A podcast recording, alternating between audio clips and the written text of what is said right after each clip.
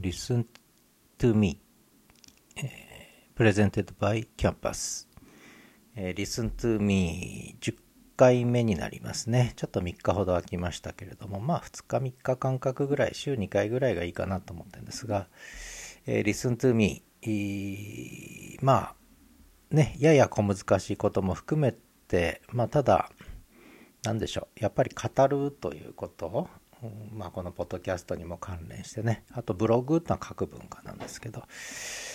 まあ語る文化と書く文化って言ってもいいですし、えー、っとあとはオンデマンド文化とライブ文化って言ってもいいんですけど、まあ、そんなことをちょっと考えてきたんですよね。でこれはやっぱり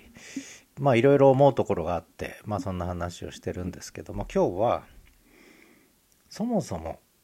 語る語りですね。こういう声で語る。これはもともとやっぱりライブ文化なんですよね。語るっていうのはライブ文化。まあどういうことかといえば昔は記録できなかったわけですからやっぱりこう今ここにいないと言葉は伝わらなかったですね語る言葉はね今ここに一緒にいないと語れなかったわけですだから昔は手紙を書いて送ってって結局文字っていうのはもともとオンデマンド文化に属するんですよね文字というのはむしろオンデマンドのために発明されたわけですよね。今ここにいない人に伝えると。で語るっていうのは今ここにいる人に伝える。でそれはもう大昔からあって。で文字は後から生まれてきてて。まあそんな話ですよね。でであの最近思うのはあ今日のタイトルは「Listen to Live」にするんですけどライブやっぱりそのちょっと見てると今そのライブ音声ライブですね、えー、一番目立つのはやっぱりラジオトーク。それからあとはスタンド FM でも結構ライブトークやられてるんですけどいわゆるまあラジオですよね。ライブの音声っていうのがすごく今賑やかな感じがしていてでこれは非常によくわかるんですよね。昔私もえー、っとボイスチャット映像チャットが出てきた時ですね、えー、もうハマりまくって24時間やってたぐらいですからこのライブの醍醐味っていうのはすごくよくわかる。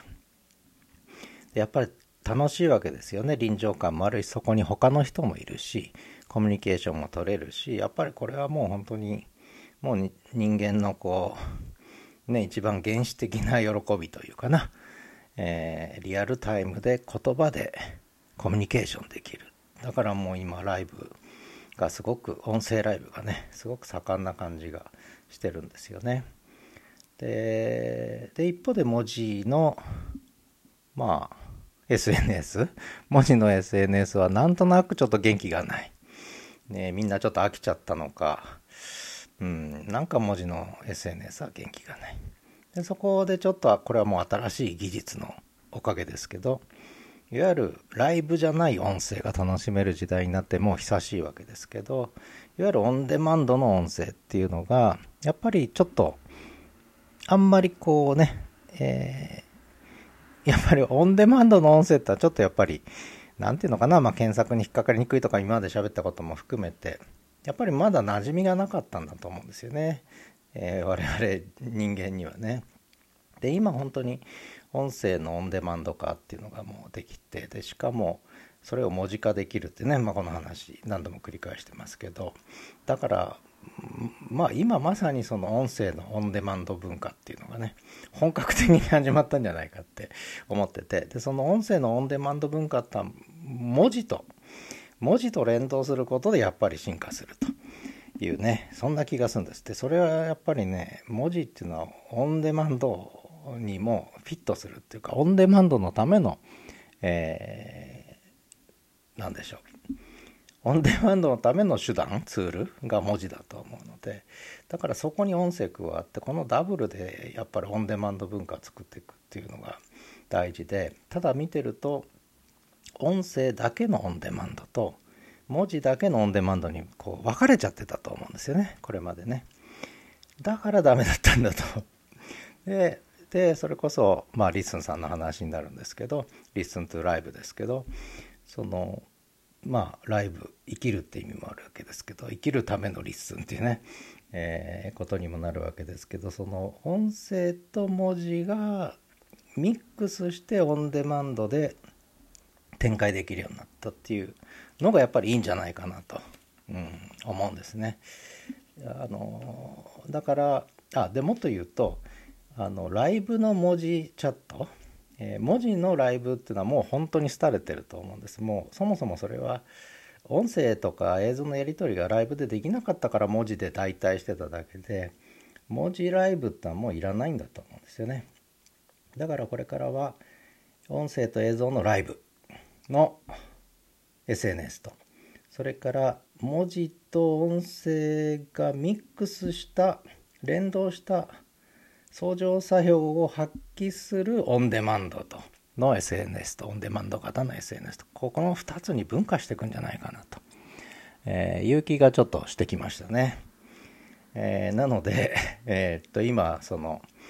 私そのポッドキャストも始めて Spotify とスタンド FM でね。それからノートで文字発信をしててすごくこうなんかやりにくいなってずっと思ってた。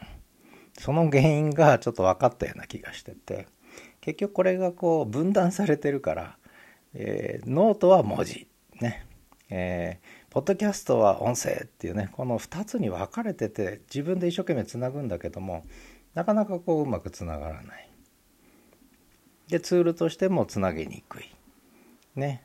えー、例えば Spotify の説明のとこにダーッと文章を書いても読んでもらえないだろうし、えー、スタンド FM のね一個一個のなんだ、えー、録音にいっぱい解説書いてもあんまり読んでもらえないだろうし。そうするとやっぱブログ文化と音声のオンデマンドっていうね。これがミックスするって本当にもうフィット感が半端ないのでまた LISTEN さんの話になっちゃいましたね。結局だから あの LISTEN to Live でそのいわゆるライブ文化じゃなくて生きるためにねオンデマンドのこういう LISTEN さんのような、えー、音声と文字とがミックスした SNS というかな。これが非常にねなんかこれからのコミュニケーション SNS 上のコミュニケーションってのはやっぱり進化させていく気がとてもとてもするということです。でライブに戻ってでライブ文化はちょっと否定的なことも少し言ったんですけど別にこれはあのもうそれこそ生きる喜びなのでライブっていうのは、えー、ね楽しい会話があったらノミニケーションも含めてですけどやっぱこれは嬉しいわけですよね井戸端会議だって嬉しいし誰かとコミュニケーションするとはもう本質的な喜びなわけで人間にとってはね。ただあんまり やっぱり24時間とかね、えー、長時間ライブやるとこれ疲れるんですよね。疲れる、うん、で人とずっといると疲れる。で飽きる。で これはあのやっぱりイメージとしてあるのはそれこそ2005年前後ですね、えー、ライブチャット音声チャットビデオチャットが出てきた頃にも2年間ぐらいのめり込むわけですけどやっぱ疲れるんですよね。